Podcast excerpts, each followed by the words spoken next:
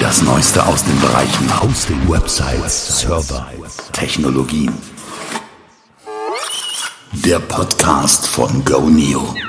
Hallo, Markus Kirkmeister ist mein Name. Das hier ist die sechste Ausgabe in der zweiten Staffel im Webmacher und Webhosting Podcast powered by Goneo. Das ist jetzt heute der 8. April 2020. Normalerweise haben wir ja nicht so viel Zeitbezug in unseren Podcasts, weil es auch ein bisschen zeitloser sein soll, damit man die auch vielleicht ja, so, so ein Vierteljahr später noch äh, gewinnbringend hören kann, sage ich mal. Allerdings sind wir in einer Ausnahmesituation. Diese Ausnahmesituation heißt äh, Corona-Krise, Covid-19. Wir sind jetzt in der, ich habe gar nicht äh, so genau mitgezählt, dritte oder vierte Woche Lockdown. Das heißt, die äh, Läden sind zu, zumindest die meisten Läden, die keine Lebensmittel verkaufen oder dringende Waren des täglichen Bedarfs, um es mal so auszudrücken. Baumärkte sind auch noch offen, aber das hängt auch ein bisschen davon ab, wo man wohnt in Deutschland. In Bayern, glaube ich, sind die Baumärkte zu, in Nordrhein-Westfalen sind sie geöffnet. Ansonsten hat man, haben wir da so ein bisschen uneinheitliche Situation. Aber grundsätzlich, die Schulen sind geschlossen, das öffentliche Leben ist runtergefahren, viele Leute im Homeoffice. Ja, und viele Einzelhändler stehen jetzt natürlich vor der Situation, nichts verkaufen zu können. Wenn man jetzt irgendwie was braucht, was jetzt nicht in, in, in, mit Lebensmitteln so direkt zu tun hat, dann sieht man momentan ein bisschen alt aus, sowohl als Kunde, aber eben auch als derjenige, der die Sachen verkaufen möchte, weil er davon lebt. Ja? Und diese Situation wird wohl auch noch ein bisschen andauern. Jetzt gehen wir auf Ostern zu, ehe ich es nachher vergesse. Ich wünsche jetzt schon mal frohe Ostern an alle. Ähm, nichtsdestotrotz warten viele auf die Zeit nach Ostern. Auf den 14. April war da angekündigt worden ist, dass verkündet wird seitens der Bundesregierung und der, ich denke mal auch abgestimmt mit den Ministerpräsidenten der Länder, wie es denn nun weitergehen soll mit dem öffentlichen Leben. Werden die Schulen wieder geöffnet? Wann werden sie geöffnet? Planungen laufen zum 19. April, das wäre ein Sonntag, der 20. April wäre dann der Montag, machen die Schulen wieder auf, manche nur Abitur wird wohl geschrieben im Mai mit Verzögerung teilweise. Also es ist auch äh, Bundesland zu Bundesland unterschiedlich. Ähm, jetzt mal so aus der NRW-Perspektive. Im Mai finden die Abiturprüfungen dann wohl statt, wenn jetzt nicht alles äh, wieder ja, widerrufen wird. Ansonsten, wir wissen es nicht wirklich, wie es weitergeht mit zum Beispiel Ladenöffnungsmöglichkeiten. Das heißt, äh, wie sieht es aus? Äh, darf man sein, sein Fahrradladen wieder aufmachen? Darf man sein, ich sag mal, Computergeschäft wieder aufmachen, wo es erstmal hieß, nee, ähm, muss jetzt geschlossen bleiben? Dürfen Autohändler wieder Autos verkaufen? Ja, Autohändler dürfen Autos aber nur online verkaufen. Genauso wie ja, Restaurants zum Beispiel, klassische Restaurants, die normalerweise davon leben, dass Leute reinkommen, sich an den Tisch setzen und so vielleicht zu zweit, zu dritt so 70 Euro oder sowas ausgeben. Die können jetzt Speisen außer Haus verkaufen, abholen lassen oder liefern sie sogar auch. Dann eben nicht für 70 Euro, sondern nur für 20. Also ich denke, das ist eher so ein bisschen Verlustminimierung und ein Versuch zu retten, was zu retten ist. Ansonsten gibt es ja von Bundesland zu Bundesland auch wieder und von Stadt zu Stadt unterschiedliche Hilfsangebote. Man kann da irgendwelche Formulare ausfüllen und kann dann hoffen, dass, äh, dass man da in irgendeiner Weise Hilfe bekommt in, in, in finanzieller Hinsicht, zumindest Kredite oder Bürgschaften oder eben Cash, äh, ohne das zurückzahlen zu müssen. Das ist alles sehr, sehr unterschiedlich und was man so hört, ist uneinheitlich. Das heißt, es gibt äh, Bereiche, in denen diese Hilfsgelder bereits schon ausgeschöpft sind. Ein anderes Mal wird gesagt, dass, okay, 90 Prozent werden sozusagen abgesichert von der Regierung oder von der Kreditanstalt für Wiederaufbau oder anderen Banken wobei dann 10% von der Hausbank noch zu tragen sind, damit die auch äh, involviert sind. Aber die Hausbank möchte sozusagen 100% Kreditsicherheit, sodass dann sich diese Beantragung ziemlich kompliziert gestaltet. Man muss da ewig Businesspläne einschicken und so weiter. Das hilft natürlich nicht in so einer akuten Situation. Und da ist man vielleicht dann auch als Betroffener schon mal versucht dann zu probieren, dass man nicht irgendwo eine Wiedereröffnung seines Shops äh, erreichen kann. Oder man geht eben online. Und das ist das, was momentan eben so passiert. Wir haben ja alle gedacht, der Onlinehandel wird jetzt explodieren. Das ist wohl nach allgemeinen Berichterstattungen nicht durchgängig so. Es wird wahrscheinlich Läden geben, die ein Plus verzeichnen. Es wird aber wohl auch, gerade so im Luxusbereich würde ich das mal vermuten, im Hochpreisbereich äh, Shops geben, die momentan eher ein Minus verzeichnen. So insgesamt ist es wohl ausgeglichen auf dem Vormonats- und Vorjahresniveau, aber kein großes Plus, kein großes Minus im gesamten Blick auf das Online-Geschäft. Wenn man einzelne rausnimmt, die jetzt, was, was weiß ich, Klopapier liefern oder Masken oder sowas, die werden natürlich momentan Zulauf haben. Ja, also ich, ich hatte jetzt so, so einen Fall, äh, ich gehe gerne ein bisschen laufen, ich brauche neue Laufschuhe. So, jetzt, jetzt bin ich zum zum, zum lokalen Händler erstmal gegangen, auf die Webseite, habe geguckt, äh, können die mir da was geben? Also kann ich vorbeikommen, mir Schuhe abholen? Ging nicht so direkt. Die haben mich dann zu, zum, zum Online-Shop geschickt. Die hängen ja alle in irgendeiner Kette mit drin. Und äh, dann sollte ich da halt kaufen. Die kleineren, so die äh, kleineren Händler haben oftmals wenn dann nur so eine statische Webseite. Das heißt, die stellen keine Produkte dar, sondern da ist wirklich nur so Öffnungszeiten und äh, wie kommt man dahin und welchen Service gibt es im Laden vielleicht noch. Das ist so ein bisschen abgebildet, so imagemäßig eher. Das hat mir natürlich jetzt erstmal nicht weitergeholfen, weil da müsste ich jetzt mal anrufen oder müsste die Mailadresse raussuchen, da hinschreiben. Ja, dann ist man natürlich äh, geneigt, dann schnell zum Online-Shop zu gehen. Und das ist oft dann eben auch gleich Amazon. Da würde man am ehesten noch erwarten, dass es dass es schnell geht. So innerhalb von Tagen habe ich dann ein paar neue Laufschuhe. Das wird wohl auch funktionieren, wenn man da ein bisschen aufpasst. Andererseits sind auch die Amazon-Lieferzeiten momentan sehr, sehr lange. Also es gibt schon Möglichkeiten jetzt, die Kunden auch im lokalen Bereich, im regionalen Bereich gut zu bedienen, wenn man da irgendwie online fit ist. Und da haben jetzt Leute natürlich auch Herausforderungen. Ich habe das gemerkt mit so ich wollte so, so Resistance-Bänder kaufen, Widerstandsbänder, die braucht man so für Krafttraining im Keller, weil auch die Fitnessstudios ja momentan zu sind. Dachte ich mir, damit jetzt nicht alles verloren geht, was, was ich so gemacht habe die letzten Monate, Jahre vielleicht, äh, holst ein bisschen so zusätzlich zu den Handeln, die ich noch zu Hause hatte, so, so ein bisschen Fitnessbänder. Haben die eine Lieferzeit aufgerufen, so im, Mitte Mai werden die dann ausgeliefert. Ähm, war jetzt natürlich nicht so toll und will damit auch nur sagen, also auch wenn man auf diesem Marketplace von Amazon dann ist, äh, muss es nicht unbedingt schnell gehen. Oder viele Shops, auch so, so Kleidungsshops online, sagen, äh, wir können zurzeit nicht liefern, weil wir haben da totale Engpässe und Lieferdienste, pipapo, auch die, die großen eigentlich großen Versender so zusätzlich zu den, die, die, die so in Richtung Multichannel machen, ne? so Läden, die Computer verkaufen, mussten ein iPad kaufen. Hat auch relativ lange gedauert. Normalerweise bestellen, nächsten Tag da. Jetzt warte ich eine Woche. Es, es gibt Möglichkeiten, hier als lokale Händler in eine Nische zu kommen, wenn die anderen nicht liefern können. Okay. Andererseits muss man sich natürlich auch als Händler jetzt völlig neu aufstellen, wenn man immer nur im, im Laden verkauft hat. Das heißt, man hat da vielleicht wirklich jetzt nur so eine Webseite und diese Webseite besteht aus, da steht vielleicht die Öffnungszeit drauf, wenn sie denn auch aktuell ist. Da steht vielleicht ein bisschen Teamfoto drauf, ein Kontaktformular. Mit Glück kann man dann auch ein Newsletter irgendwie sowas ordern. Okay.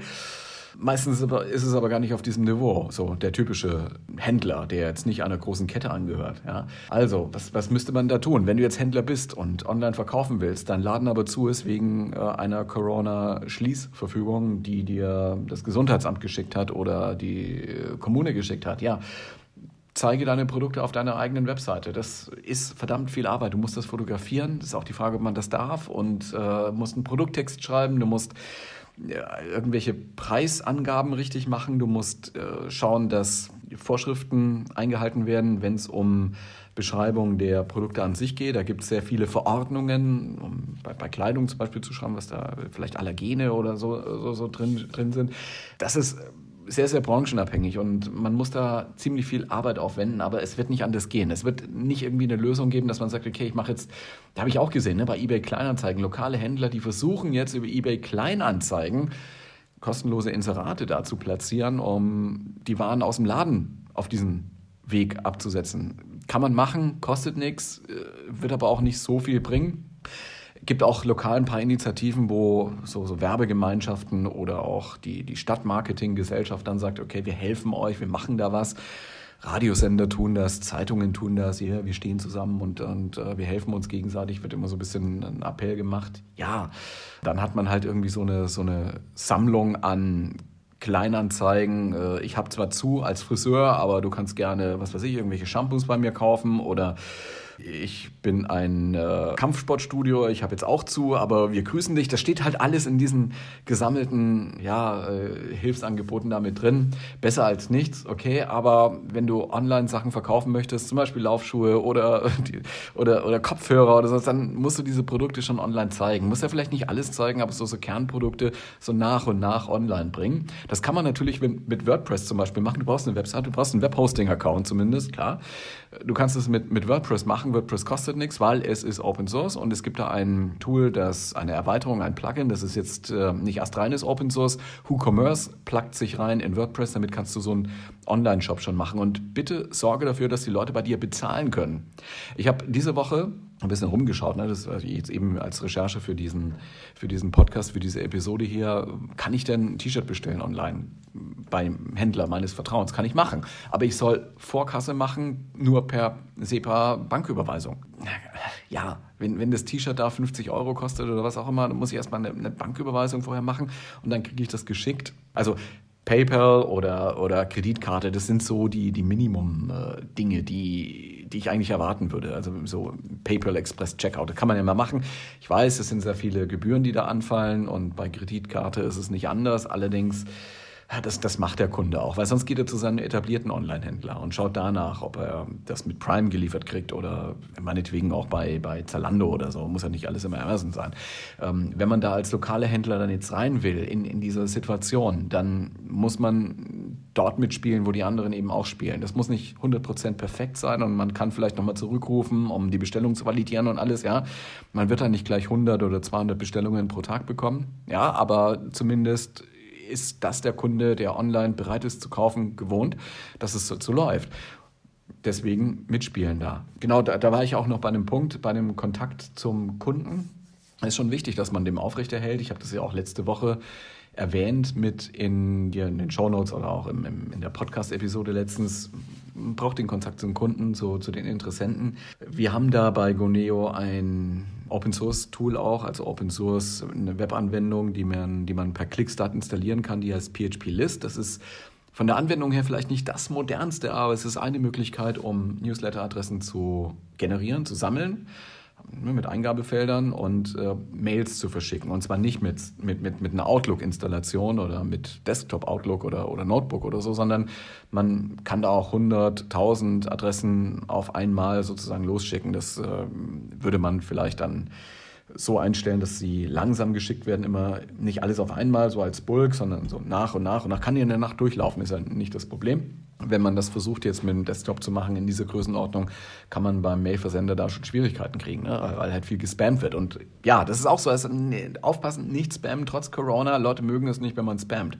Es ist nett, wenn, wenn jemand mal sagt, wir, wir haben jetzt hier eine kleine Not und äh, wir sind auch geöffnet oder so. Es ist grundsätzlich wichtig, dass du den Leuten dann auch wirklich eine E-Mail schicken darfst, ein Newsletter schicken darfst, ein Angebot schicken darfst. Das darf man nämlich in Deutschland nur unter bestimmten Bedingungen. Man darf nicht einfach E-Mail-Adressen sammeln und dann schnell mal irgendwie was hinschicken, sondern du brauchst ein ein, eigentlich doppelte Genehmigung, Double Opt-in.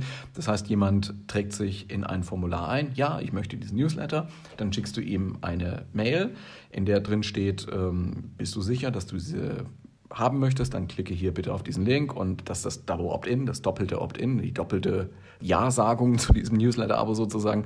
Und äh, er muss sich auch in jeder Mail wieder abmelden können. Und diese ganze Systematik wird mit PHP List, so heißt dieses Tool, das wir unter den Clickstart-Sammlungen haben, bei Guneo äh, lässt sich doch alles auch damit managen. Ja, das ist so das, was man beachten muss. Es gibt sehr, sehr viele rechtliche Dinge und es gibt immer noch Abmahnanwälte, die wirklich auch in dieser Situation jetzt sagen, guck mal, was die Leute da draußen machen. Ist ja jetzt auch passiert mit den Masken, Schutzmasken, die manche Leute verkaufen wollten. Das ist aber ein Medizinprodukt und das darf man nicht anbieten. Deswegen kamen schon gleich die Abmahnanwälte. Also damit hat man halt leider blöderweise zu tun.